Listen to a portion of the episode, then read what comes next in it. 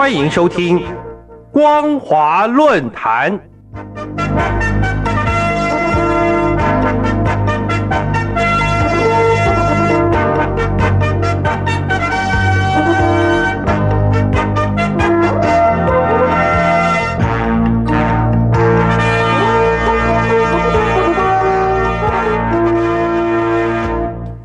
听众朋友您好，欢迎收听光华论坛，我是黄轩。今天的论坛主题是期望中共能起福慧世界的贡献作用。各位亲爱的听众朋友，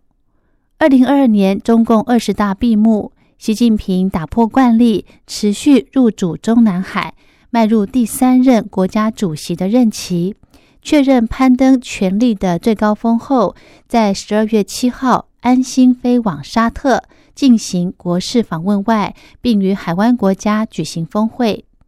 峰会期间受到高规格的待遇，与先前美国总统拜登的访问之行明显天壤之别。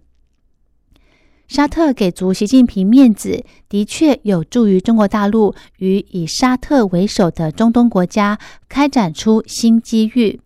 各国人士乐观其成之外，也希望中共能够发挥对中东的影响力，化解高油价对世界经济发展的压力，而非与美国对抗，意图取代美国在中东的影响力，进而引发区域冲突紧张，造成安全的威胁。这趟沙特之行，习近平参加第一次中国和海湾国家 GCC 高峰会，与沙特王储沙尔曼会谈外，并与沙特王国萨勒曼签署了全面战略伙伴关系协议。双方企业也签署绿能、云服务、信息技术、交通以及基础建设等领域的三十四项协议，成果相当丰硕。一如习近平用“新时代”来描述两国的关系。然而，回顾习近平在去年十二月的中东行，根据 CNN 的分析，至少具有三个重大意义：第一，中沙双方在多数议题上具有共同的看法，从双方发表长达四千字的共同声明。两国在经济基础建设，甚至伊朗核武、乌俄战争上，双方都有共同交集的看法外，并引述大西洋理事会非常驻资深院士傅腾的观察所言，在多数他们认为对国内和区域重要议题上，都将彼此视为非常重要的亲密伙伴。第二，双方对产油有重大计划。习近平在海湾国家峰会上就指出，中国大陆希望与海湾国家在现有的基础上建立更深的能源合作。他承诺将会持续且大量的从海湾国家进口原油，并增加天然气的进口。根据沙特通讯社的报道，十二月九号，沙国的国家石油公司已经与山东能源集团签署协议。将共同在中国开发炼油厂。换言之，中沙未来在国际石油能源上将有主导市场的优势。第三，双方尚未停止以美元交易石油，但习近平在这次的访问中，鼓励海湾国家善用上海石油天然气交易中心，以及使用中国货币来作为石油和天然气交易的平台。有鉴于此，停止美元而改用人民币作为交易石油与天然气的货币脚步，以目前中沙两国关系的发展态势下，就可嗅出端倪。一旦成真，这项举动将使得中国更接近强化人民币的国际地位，以及弱化美元甚至美国经济的目的。由于沙特发现近年来与阿联酋等邻国的竞争愈发激烈，为了能将沙特打造成全球旅游、体育赛事和投资目的地的二零三零愿景，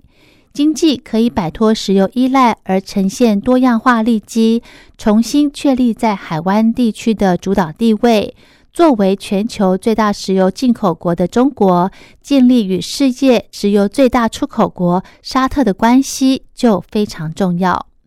尤其在快速放松的疫情管控之际。中共非常希望经济能够快速的复苏，来弥补封控期间所造成的严重损失，而确保能源供应稳定，甚至进一步的拓展与沙特在基础建设、通信等领域合作，都有助于解决大陆经济与人民就业的问题。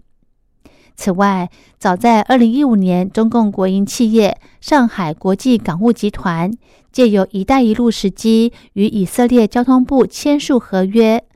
上海国际港务集团可以取得经营海法港二十五年。中国与以色列两国关系日益密切。由于海法港位在地中海之东。是黑海进出地中海的重要门户，是以色列最大港口，也是最重要的海军基地。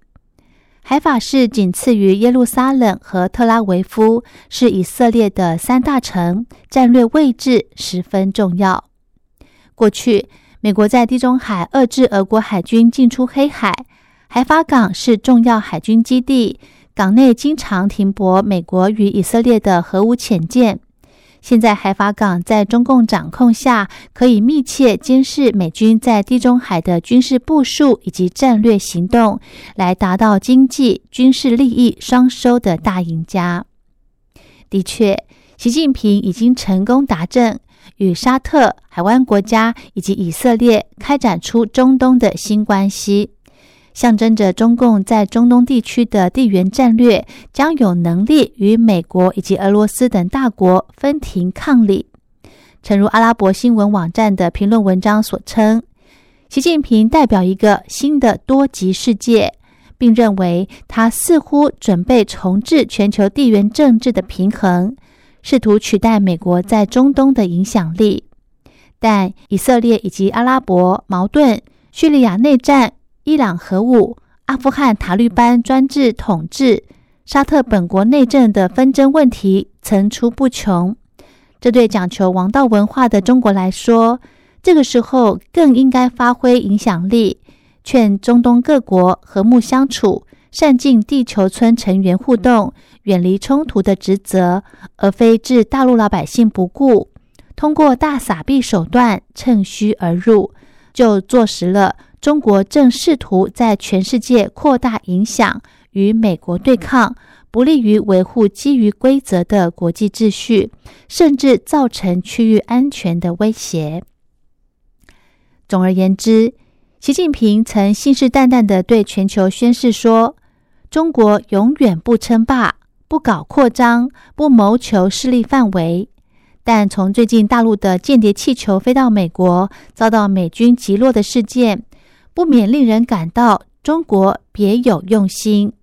但是全球人士还是都期望习近平带领中国能起到福慧世界的贡献作用，而不是表里不一的睁眼说瞎话。